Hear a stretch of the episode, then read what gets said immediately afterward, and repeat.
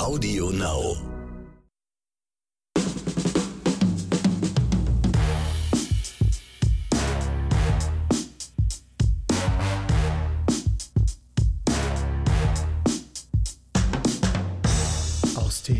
Tiefen des Universums kriecht er wieder hervor. Ronny Rüsch aus der Eichhüttenstraße mit den neuesten Empfehlungen aus den Streamingdiensten und mit an seiner Seite ich mal wieder, der Excel Max und ich sage einmal ganz laut Hallo. Ich sag auch Hallo. Was eine nette Begrüßung. Oder? Hallo. Ich dachte mir so an so einem Novembertag, da, also wo es dunkel und nass und kalt ist, freundliche Begrüßung, das äh, erwär erwärmt doch die Seele ein wenig. Ja, genau, ein klein bisschen Ruhe. Ich habe mir sowieso mal vorgenommen, ich will mal versuchen, heute mal die ganze Folge über auch die Himbeere am Ende mal ein bisschen mit Ruhe und Harmonie zu erklären und nicht immer so zu eskalieren. Ist mal eine andere Her Herangehensweise vielleicht. Also Und ich höre in der Ferne, höre ich, wie unsere Zuhörer Teller fallen lassen, Na. versehentlich am Lenkrad ziehen. Was? Ronny, ruhig. Ich bin gespannt, ich bin gespannt. Leute, ganz, ganz Lassen wir uns auf das Experiment einfach mal ein. Weil ich habe irgendwie, weiß ich nicht, einfach, äh, vielleicht liegt es an der dunklen Jahreszeit, keine Ahnung, aber ähm, man will ja auch mal, ich glaube, das hat, hat doch was mit Corona zu tun, mit der ganzen Diskussion gerade, wie sich alle gerade streiten über das Impfen und so. Gestern habe ich eine Doku wieder gesehen, ähm, da hieß es halt, ja, äh, wir müssen mehr miteinander, aufeinander zugehen und miteinander äh, zuhören und es äh, macht keinen Sinn, immer den anderen anzubrüllen und zu sagen, hey, hey, macht ja auch keinen Sinn. Aber deswegen werden wir heute mal versuchen, äh, die Himbeere harmonisch zu verkaufen. So gut es geht, bis zu einem gewissen Punkt natürlich nur, weil Scheiße Darf ich ist sie ja Scheiße. beide verkaufen. äh, wir lassen heute mal die Rolle mit böser Kopf, guter Kopf, sondern äh, machen es einfach mal ganz Genau, entspannt. wir machen heute zwei böse Cops, die aber, die aber entspannt sind. Richtig. Die etwas anderen Cops. Nee, das war ein anderer Film. Und damit begrüßen wir euch zu diesem sehr entspannten Podcast heute. Es soll ein bisschen meditativ werden heute, so gut Mhm. es geht, ja. Also ich habe heute auf jeden Fall, ähm, heute auch mal wieder, ach, krass, eigentlich sogar zwei deutsche Produktionen. Also Stimmt. die Himbeere ist auch eine deutsche Produktion, aber auch eine meiner Oscars ist eine deutsche Produktion. Du hast wieder mal was von den Amerikanern, immer von den Amerikanern. Ja, aber auf britischem Boden gedreht und ich nehme es mal schon mal vorweg, meine derzeit absolute Lieblingsserie. Also dürft ihr sehr gespannt Auf sein. britischem Boden gedreht, ja? Auf britischem Boden sowas von gedreht. Wirst ihr ja gleich hören. Okay. Also so wie Star Wars damals. Also die alten. So ähnlich. Gut, okay. Aber wir schweifen schon wieder ab. Wir wollen nicht über Star Wars reden. Wo wir eigentlich mal über Star Wars reden müssten. Haben wir eigentlich schon mal über Star Wars gesprochen. Hm. Ja, und meine andere Empfehlung ist halt, äh, ja, es passend zur Jahreszeit mal wieder was Horrormäßiges, Psychomäßiges. Ja, aber gut, da reden wir gleich in Ruhe drüber. Ja, ich würde sagen, wir legen los, wenn du nicht noch irgendwas äh, erzählen möchtest. Irgendwas Ruhiges, Nein. Harmonisches, Nettes. Nee, hast du nichts, wa? Schweigen im Walde. Ruhe und ach komm, lass uns starten. Genau. Jingle und los geht's.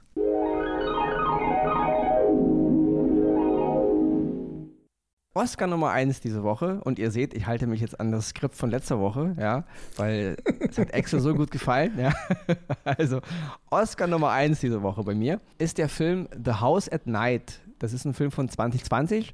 Der ist jetzt zu sehen sowohl bei Disney Plus als auch bei Sky. Also die haben ihn beide gerade im Angebot.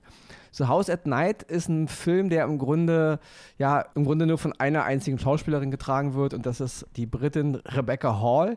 Rebecca Hall ist eine dieser Schauspielerinnen, die oft, ja, ihr, ihr kennt ja so ein bisschen meinen Spruch, so ein bisschen immer unterm Radar läuft. Also es gibt immer diese Superstars, von denen immer alle reden und die großen Hollywood-Stars. Rebecca Hall ist eine fantastische Schauspielerin, die jeder überall schon mal gesehen hat, aber viele, wenn man dann sagt Rebecca Hall, wissen gar nicht, wer Rebecca Hall ist. Nicht? Also Googelt mal Rebecca Hall, ja, und was ihr schon alles mit ihr gesehen habt. Auf jeden Fall, ähm, Rebecca Hall trägt diesen Film im Grunde alleine. Der Film, ich mache nur kurz einen Anreiß und dann rede ich nur ein bisschen über, wie er gemacht ist. Rebecca Hall in dem Film, also ihr Charakter, lebt mit ihrem Mann an, in einem Haus am See und ihr Mann wird dann, ja, aus dem Leben gerissen. Die näheren Umstände will ich jetzt nicht spoilern. Und dann entsteht ein Film, wie diese Frau eben jetzt in diesem Haus lebt, was der Mann auch gebaut hat, also von ihm selber geschaffen. Und jetzt geht für sie eine Art, ja, Albtraum los und sie stößt auf, auf, äh, auf Dinge und auf Wahrheiten, ja, die alles auf den Kopf stellen, was sie bis dahin geglaubt hat. So viel jetzt mal zur, zur, zur Story. Ich will gar nicht viel spoilern. Warum ich den Film als Oscar empfehle, ist nicht, weil er jetzt, was Horrorfilme betrifft oder Suspense-Thriller oder so Psychothriller, ganz großes neues Niveau hat. Da gibt es bessere Filme, ja. Das ist, er ist jetzt gar nicht so, so, sage ich mal, ähm, ja, neu oder anders in seiner Art, wie er, was er mir erzählen will.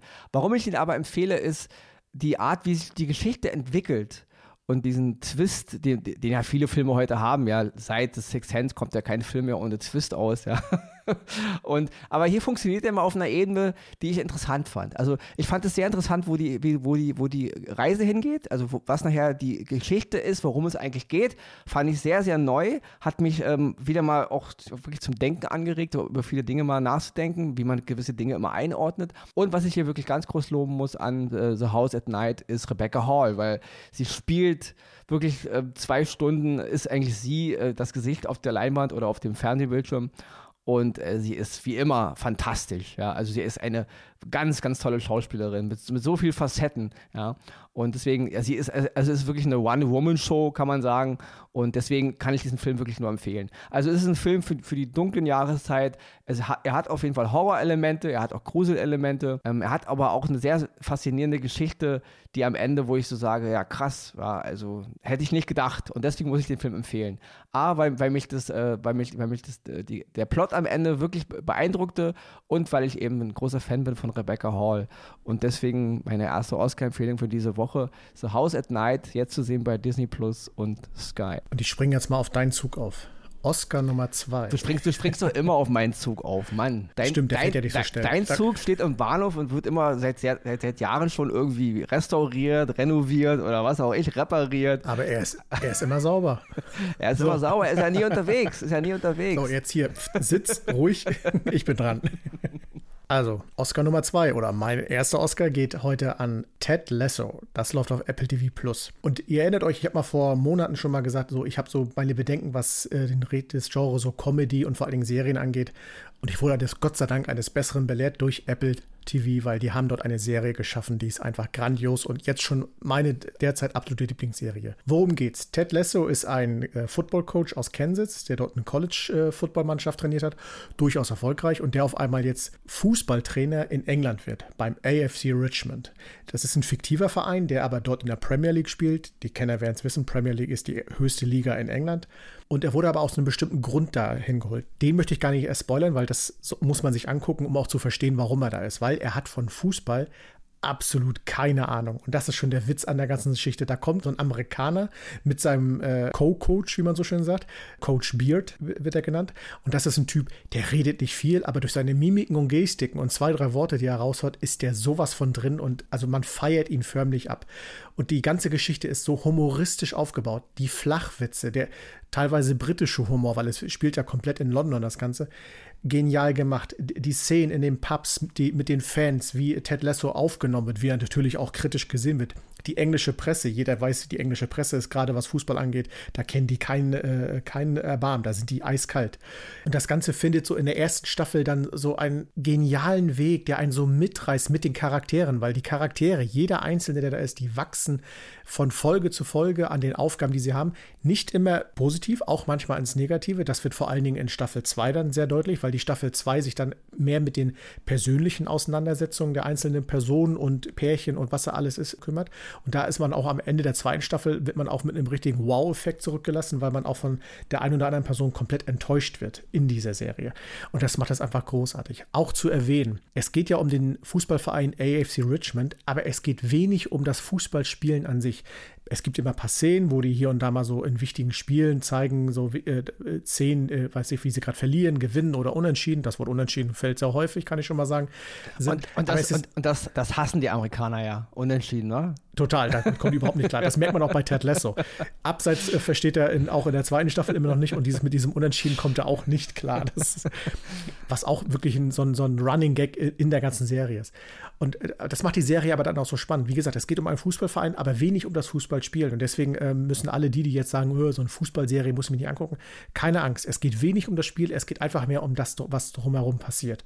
Und äh, Ted Lasso wird gespielt von Jason Sudeikis, den man aus Kill the Boss und Wir sind die Millers äh, kennt der verkörpert die Rolle brachial gut. Er bringt auch einen eigenen Rucksack mit, den man, äh, so länger die Serie dauert, dann auch kennenlernt und weiß, worum es geht, was auch super rüberkommt. Aber er ist so ein grundpositiver Mensch. Diesen Menschen kannst du nicht kleinkriegen. Aus allem, was passiert, aus Menschen, die ihm wirklich verbal in die Fresse treten, äh, zieht er immer noch das Gute raus und bringt einen Humor mit und so kleine Gadgets. Es ist einfach zum Lachen, zum Schmunzeln, zum Feiern. Und äh, ich will nicht so lange, äh, die Zeit hier nicht so lange äh, äh strapazieren, aber eins muss ich noch sagen: In Staffel 2 gibt es eine äh, Folge, da geht es um die Weihnachtszeit Es gibt viele tolle Weihnachtsfilme da draußen, aber diese Folge stellt so manchen großen Weihnachtsfilm richtig in den Schatten. Deswegen, ich kann euch nur empfehlen, Ted Lasso auf Apple TV Plus, schaut es euch an. Das ist eine Serie, die lohnt sich absolut und die hat viele Emmys bekommen und ich kann nur sagen, mit absolut zurecht. Großartige Serie. Da hat man jetzt richtig gemerkt, dass du dafür flammst. Also, Absolut. Also hat man Also- richtig gemerkt, dass es dir so ein Herzensbedürfnis war, die Und ich Serie. gebe es zu, ich habe mir ein Fanshirt schon äh, vom AFC Richmond schon äh, gekauft und Okay. äh, jeder, die, die, viele kennen das Lied Baby Shark. Es gibt eine Version in äh, äh, Ted Lasso, die nennt sich Jamie Tart. Das ist ein Spieler. Hört es euch an. Also wenn ihr es sehen werdet, ihr werdet sofort wissen, was ich meine. Hammergeil, hammergeil. ja, das merkt man richtig, dass du dafür flammst. Du leuchtest jetzt fast so wie ich, wenn ich von Star Wars rede. V vom guten Star Wars wohlgemerkt. Oder wenn ich Fieber habe. Oder wenn du Fieber hast. Ja, dann komme ich jetzt zu meinem zweiten Oscar diese Woche und das ist jetzt wieder ein ganz ernstes Thema. Es ist ein deutscher Film aus dem Jahr 2011. Der Film heißt Die verlorene Zeit. Er ist jetzt zu sehen auf Amazon Prime. Es ist ein Filmdrama von der deutschen Regisseurin Anna Justice, die Anfang dieses Jahres im, im April im Alter von nur 59 Jahren leider verstorben ist. Der Film Die verlorene Zeit ist angesiedelt im Jahr 1976 und mit Rückblenden im Jahr 1944. Es ist ein Film, der auf einer echten Geschichte basiert und es geht um eine junge Frau, die 1944 im Konzentrationslager Auschwitz-Birkenau inhaftiert war und der von einem, ja, von einem Mitinsassen, von Schrägstrich Capo, geholfen wurde zur Flucht. Und äh, diese beiden Personen haben sich verliebt in dem Lager und haben dann die Flucht gewagt und die Flucht ist ihnen auch gelungen im Jahr 44, haben sich dann aber leider in den Kriegswürden in Polen durch Umstände aus den Augen verloren und dachten dann voneinander beide, dass sie tot sind. Obwohl sie sich wirklich, also sie waren wirklich ineinander verliebt und sie haben natürlich die Hölle auf Erden gesehen. Und im Jahr 76 lebt diese Frau jetzt mittlerweile in den Vereinigten Staaten in New York und durch Zufall, während sie ihre Wäsche irgendwo abholt, sieht sie im Fernsehen eine Doku laufen und da sitzt ein älterer Herr, der Dinge erzählt und sie an den Jungen erinnert von damals, der ihr das Leben gerettet hat. Und jetzt versucht sie eben, ihn zu finden, weil sie denkt, er lebt doch noch. Und darum geht halt die Geschichte, ja. Und es ist ein eindringliches Stück Film, wo, ja, es ist wirklich, also diese, diese, diese ganzen Geschichten, die sich immer um die Kon- Konzentrationslager bewegen, das ist natürlich alles immer grauenvoll und es, es ist der Horror. Aber hier haben sich eben zwei Menschen äh, verliebt und haben eben ihren Leidensweg ertragen müssen und sind dann eben geflohen und haben dann eben, sich, obwohl sie es geschafft haben und obwohl sie ineinander vernaht waren und wirklich, äh, wirklich verliebt, sich verloren und dann auch nochmal diese Trauer zu verarbeiten, also diese ganz und die Jahrzehnte danach dann eben zu leben und jetzt diese Erinnerung wieder zu sehen, diese Person ist doch noch da, ja und ich meine, da geht es um mehr als nur, wir haben uns im Park kennengelernt und verliebt, hier geht es auch wirklich darum, das nackte Überleben gem gemeinsam gemeistert zu haben und eben auch gerade bei ihr die, auch die Schuldgefühle, dass er ja sein Leben riskiert hat für sie, um sie halt aus diesem, aus diesem Lager rauszubekommen. Und das ist alles wirklich sehr, sehr eindringlich erzählt. In den Hauptrollen sind ähm, Alice Dwyer, Matthäus Dimiecki, Dagmar Ma- Manzel und in der Nebenrolle auch noch Susanne Lothar. Und ja, es ist wirklich wieder einer dieser Filme, ja, das ist wirklich, Leute, nix, wo man sich wieder hinsetzen kann und einen, einen netten Abend machen. Es ist, es ist ein ernstes Thema, es geht um, um, um harte Fakten, aber es ist eben auch wieder dieses Gefühl von, Hoffnung irgendwo, ja. Also selbst an den dunkelsten Orten und in der, in der dunkelsten Nacht, wir Menschen tendieren ja immer dahin. Wir, wir, wir ertragen ja oft Dinge nur deswegen, weil wir halt doch irgendwo immer noch Licht sehen. Und darum geht es eben auch, nicht? Und es ist ja wirklich, es ist, ich kann wirklich nur ein großes Kompli- Kompliment machen an Anna Justice. Das ist, ist ein Film, den ich jetzt wirklich, obwohl er von 2011 ist, habe ich den nicht gesehen gehabt, habe mir den jetzt erst angesehen und jetzt bei, bin bei Amazon Prime halt darüber gestolpert. Und deswegen äh, meine zweite Oscar-Empfehlung. Ja, Im Kontrast jetzt zu Horror und im Kontrast zu Ted Lasso, ja, ist das hier mal wieder ein ernstes Thema. Und bevor wir jetzt gleich zur nächsten deutschen Produktion kommen, die ja die Himbeere bekommt, deutsch-amerikanischen Produktion, hier meine zweite Oscar-Empfehlung, Die verlorene Zeit, jetzt zu sehen bei Amazon Prime. Ja, also ich kann wirklich nur ähm, absolute Sichtungsempfehlung hinausschicken. Und das ist ja das, was unseren Podcast eben ausmacht. Wir bieten einen breit gefächerten Blumenstrauß von großer Unterhaltung bis ganz großer Unterhaltung und irgendwo darunter die Himbeere. Also Genau. deswegen. Bis zur ganz tiefen Unterhaltung. Und zu der kommen wir jetzt.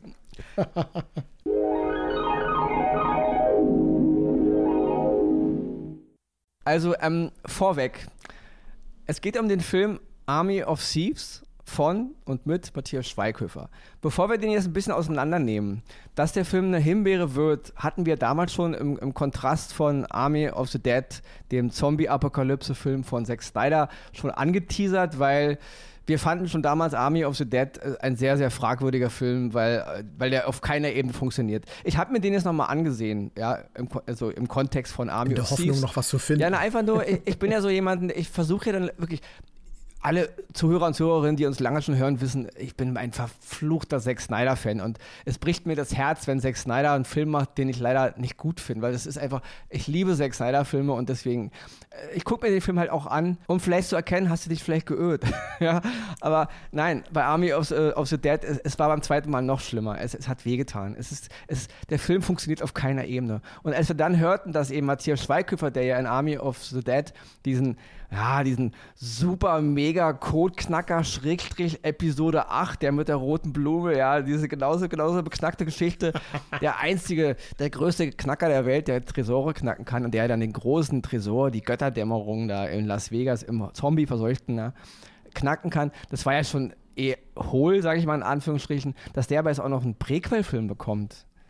Äh, da hat man sich so gedacht, äh, Hackt's noch? Warum? Ja, also das ist so, als würde ich äh, irgendwie äh, im, im Todesstern äh, Sekretärin X57 kriegt das eine Prequel-Geschichte, weil sie mal kurz Darth Vader eine Tasse Kaffee gebracht hat. Also das ergab gar keinen Sinn. Okay, aber jetzt haben wir uns eben diesen Film angeguckt, Army of Thieves. Und ich, ich muss vorweg sagen, er ist nicht das Fiasko geworden, was ich befürchtet hatte.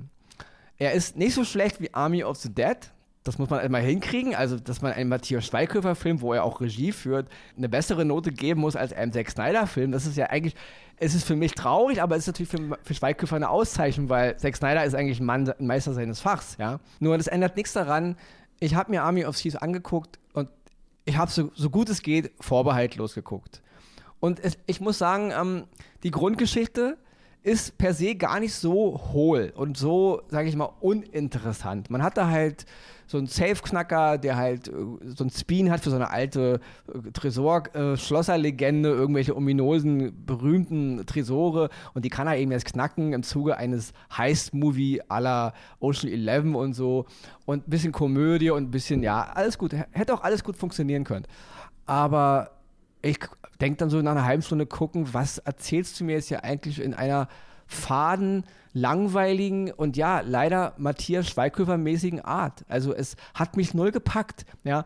Und diese ganzen, dieses Zombie-Präquel-Geschichte, oh, irgendwo in Amerika, in Nevada ist eine Zombie-Apokalypse. Und dann auch noch, ja, ich, diese, ach, nee, ich will jetzt keinen Journalisten-Bashing machen, deswegen die Journalistin, die dann da auch noch mitspielt und dann die dann auch noch die Zombie-Apokalypse ist auch eine bekannte Journalistin, da habe ich mir auch an den Kopf gefasst, das, auch das war schon blöd, ja.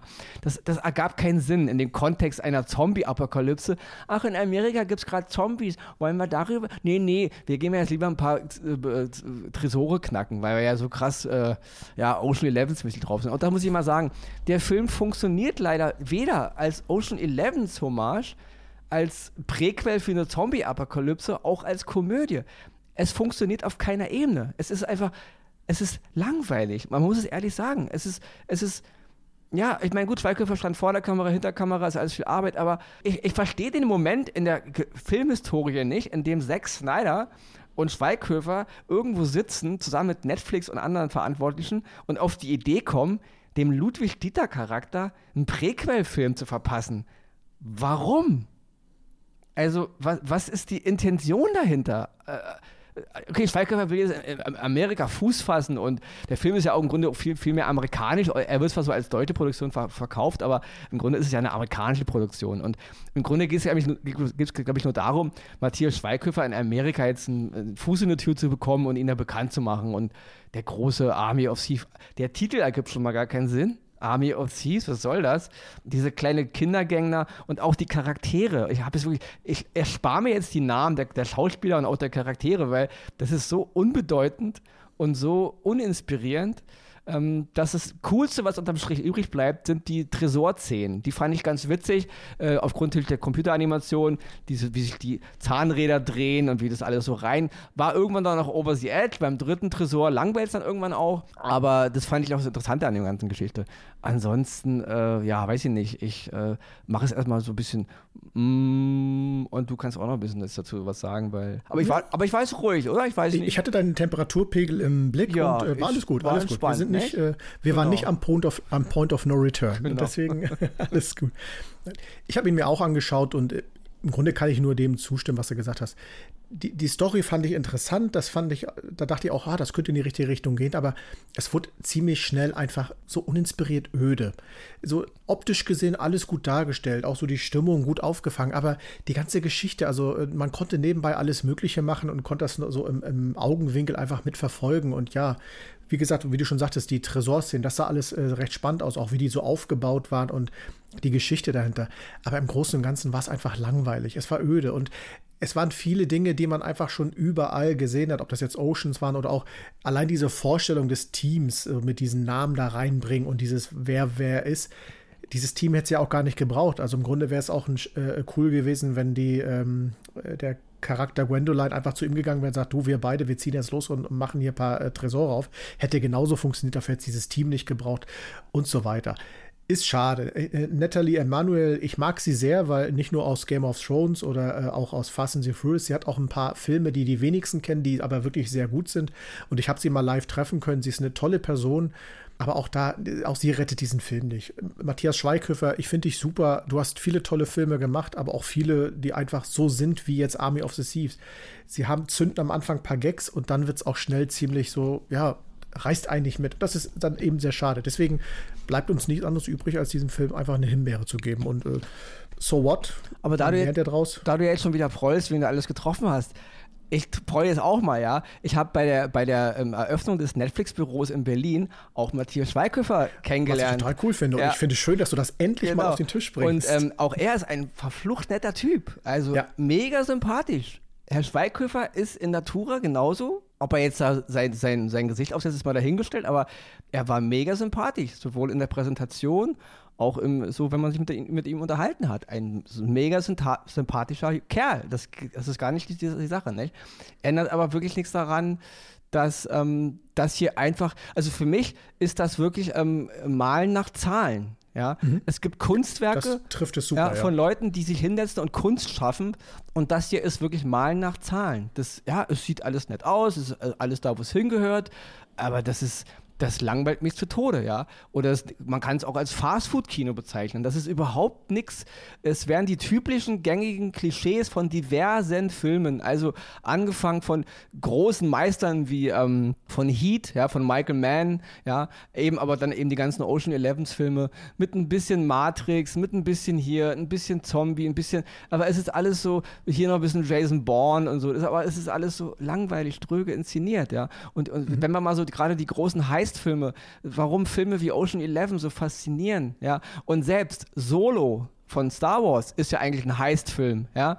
Aber hier haben wir eine Geschichte, hier haben wir Charaktere, die eingeführt werden und wir haben hier Fachleute, die irgendwas können. Diese Truppe da bei Army of Thieves, was ist denn das für eine für eine Loser-Gang. Da wird mir die eine als Mega-Hackerin hin, die andere ist, was auch immer sie ist, da die, die Gwendoline, die große Star, was auch immer. Dann dieser, dieser Proll da, äh, Brad Cage, das muss ich doch noch seinen Namen sagen. Also was, eine voll Flachpfeife. Dann dieser ominöse. Wobei die Namensfindung, ja. Brad Cage, ja, die fand ich das, wiederum sehr aber witzig. Das war alles, also. aber, das, aber das war alles so plakativ, so, so, so, ja. so einfach, so, so simpel. Oh, ich habe immer Nicolas Cage-Filme gesehen. Haha, voll lustig, jetzt will ich. Das ist alles so öde. Wenn Nicolas Nicolas Cage und Brad Pitt Sex machen würden, dann würde ich dabei rauskommen. Ja, äh, äh. das ist alles so, es ist so billig, es ist so anbiederig an den amerikanischen Markt. Es ist so, so bitte Battle, Battle, habt mich lieb. Ich bin Matthias Schweighöfer, ich komme jetzt nach Amerika mit Netflix gibt mir die Möglichkeit, dass ihr mich alle seht und bitte, bitte, ich bin voll amerikanisch drauf und so. Und das ist, das ist unangenehm. Ja, willst du da kurz was sagen? Hast du noch eine Idee gerade? Ja, ich wollte noch was Gutes sogar sagen. ich, weil etwas Gutes hatte und wo ich äh, ähm, sehr neidisch auf Matthias Schweighöfer bin. Und zwar, er hat in diesem diesem Film sehr häufig, muss man leider sagen, diese so eine Szene, wo er so richtig ganz so, so schreit, dieses, uh, also ich kann, kann das gar nicht nachmachen. Da beneide ich ihn drum, weil das fand ich, das war gute Situationskomik in dem Moment. Manchmal zu viel, ja, manchmal ja, overacted, aber, aber, aber in manchen du, Szenen. Aber das, das war schon bei äh, Army of the Dead drin. Das langweilt mich. Dieses, dieses, dieses Image, was er dann auch verkaufen will, dieses, oh, ich bin so voll, eigentlich bin ich so ein Luschi, aber ich bin ja voll der Nette und ich habe eigentlich voll das breite Kreuz. Eigentlich bin ich ganz muskulös. Das geht mir voll auf den Sack. Das ist so, das ist so, so das ist so inszeniert. Das finde ich so unglaubwürdig. Ja, ja ich glaube, in dem Moment habe ich gar nicht mehr so tief darin ja, gedacht. Aber ich, ich kann das die, einfach. Die Situationskomik dann daran. Also Deswegen, ich, ich wollte es mal was bei, bei, bei, bei, was Positivem belassen, damit wir auch einen kleinen positiven äh, Aspekt einfließen lassen können. Das Positive ist ja schon, wie wir schon eingangs sagten, es ist ja per se nicht schlecht. Also von der, die Parameter hauen ja hin. Und es ist nicht der Worst Case, ja. Aber das Problem bei Netflix und überhaupt bei allen Streamingdiensten ist gerade, und das ist jetzt keine Beleidigung, es ist einfach nur eine Tatsache, dass jetzt hier wirklich Hinz und Kunz jeden Scheiß machen kann, der ihn beim, ja, weiß ich nicht, beim äh, Saufabend einfällt. Ja, das ist natürlich cool, wenn das früher so alte äh, große Filmemacher und Filmemacherinnen waren, die irgendwie ihre Idee durchgeboxt haben. Aber hier aufgrund der Technik können wir alles machen. Netflix und Co. haben Geld ohne Ende, ist eh egal. Wir, wir investieren mal hier Millionen in irgendwelche sinnlosen Projekte. Army of the Dead war schon so ein Schwachsinn. Das hätte kein, im Grunde kein Filmstudio durchgewunken, ja, weil es scheiße war, weil es, Blödsinn ist. Bei Netflix ist es ja dann egal. Die Leute abonnieren uns ja sowieso schon und dann äh, rotzen wir die halt zu. Und Army of Thieves ist genauso ein Scheiß. Man sagt immer, oh, Netflix und Co. machen so viele Produktionen, die im Kino nie möglich wären. Ja, das ist schon richtig. Da sind eine Menge gute Dinge gekommen, aber mit der Zeit kommen eben auch eine Menge Scheißdinge dazu. Ja? Jeder Depp, der genug Eier hat und Matthias Schweighöfer ist so einer. Der Typ strotzt nur so vor Selbstbewusstsein. Der traut sich ja alles, ja. Sing, singen, Schauspielern, Regie, bla bla bla. Schreibt auch noch Bücher, aber wenn er das nicht schon macht, ja, der wird auch noch mal zum Mond fliegen vermutlich. Und diese, dieses überbordende Ego, da, die kennen überhaupt gar keine Grenze mehr. Und das schwingt hier eben überall durch. Und das nervt mich ein bisschen, weil wenn es dann am unterm Strich geiler Scheiße ist, sage ich, okay, du bist der Mann oder du bist die Frau. Aber ist es nicht. Und tut mir leid, das ist jetzt kein Bashing gegen Schweighöfer, ich komme gleich zum Schluss. Ja, Axel winkt schon wieder und zu Recht. Ja. ähm, es ist wirklich kein Bashing gegen. ruhig haben. Ja, äh, ja, hast du recht. Ah, er ist Wusa. hast du recht. Es ist wirklich kein Bashing jetzt gegen Schweighöfer. Ich will nur sagen, ähm, nicht Schuster bleibt bei deinen Leisten, aber es gibt eben Talent und es gibt eben kein Talent. Und wenn man einfach nur stupide äh, ja, Popcorn, äh, Waschküchen, Unterhaltung, die heute ist und morgen schon vergessen ist, machen will. Weil die Leute eben, während sie ihr Insta-Profil neu bestücken, was Flackern auf dem Bildschirm brauchen. Ja gut, dann macht eure Filme. Aber das ist eine ganz, ganz fatale Entwicklung, ja. Es gab mal Zeiten und auch heute noch, einige Filmemacher müssen echt um jeden Cent kämpfen. Und hier kann mittlerweile jeder, der platzhirschmäßig irgendwo am Start ist, der genug Kontakte irgendwo hin hat, kriegt hier Millionen Gelder genehmigt und dann kommt da so ein Scheiß bei raus wie Army of, äh, wie Army of Thieves. Echt jetzt? Ja. Also, nö. ist für mich, äh, also Himbeere. Nicht, keine Ronny und Fire Worst Case Himbeere, aber da eine aber schon wieder ja, der, der, aber, der, Deckel auf dem aber gar nicht wegen dem Film. Aber gar nicht wegen dem Film. Nee, nee. Also mein, mein On Fire war ein bisschen wegen diesem, wegen diesen überbordenden Egos. Haben verstanden. Und wegen ja. dieser Verschwendung nach dem Motto, ihr abonniert uns sowieso und wir hauen euch jetzt den größten Rotz um die Ohren. Gar nicht wegen dem Film. Army of the Thief ist ausgeklammert von Army of the Dead als eigenständiger Film ohne Zombie-Apokalypse wohlgemerkt. Ein ganz netter 0815-Film, der mich nicht, den ich einfach gar nicht beurteilt hätte wenn es nicht im Kontext mhm. zu Army of the Dead gewesen wäre. Ja? Ähm, noch eine Sache muss ich sagen und dann sind wir raus. Die Tresorgeschichte haut auch nicht hin. Die, die Tresore in Army of Thieves werden so aufgebaut, als große Kunstwerke, verziert mit tausend Rädern. Und der Tresor dann in, in uh, Las Vegas, die Götterdämmerung, der große Clou, der sieht aus wie 0815 Ö Öder Tresor. Habe ich nochmal einen Kontext verglichen haut irgendwie nicht hin. Mhm. Also, wenn der Film schon ange angedacht war, bevor Army of the Dead, dann haut das alles nicht hin. Aber gut, jetzt äh, ziehe ich mir den selber den Stecker und gebe ähm, Axel das Schlusswort. Oder die Einleitung. Aber bevor ich zum Schlusswort komme, ähm, äh, wollen wir natürlich alle zusammen die äh, Zusammenfassung der charmanten Verena Maria Dittrich hören. Viel Spaß dabei.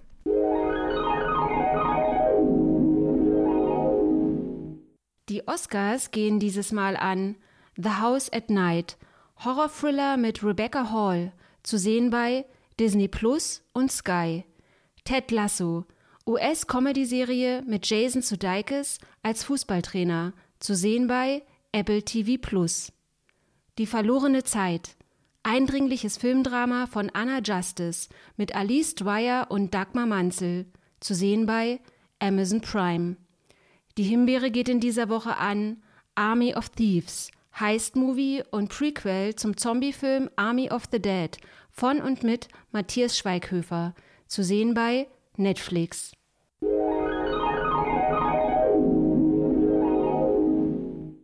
Nun muss ich wieder ein bisschen aufs Gas drücken, weil wir haben dann doch wieder ein bisschen den Zeitpegel etwas aus der Sicht verloren. Aber gut, was soll's. Dafür sind wir da, um euch zu unterhalten. Und ich glaube, unterhaltet wurdet ihr wieder genug. Bleibt mir wieder nur zu sagen, schaut weiter schön Film und Fernsehen und Serien und alles, was da noch so kommt. Wir tun es auch und äh, bereiten uns dann damit jetzt schon wieder auf nächste Woche vor, wo wir uns sehr freuen, euch wieder das Neueste aus den Streaming-Diensten zu präsentieren, hier bei Oscars und Himbeeren.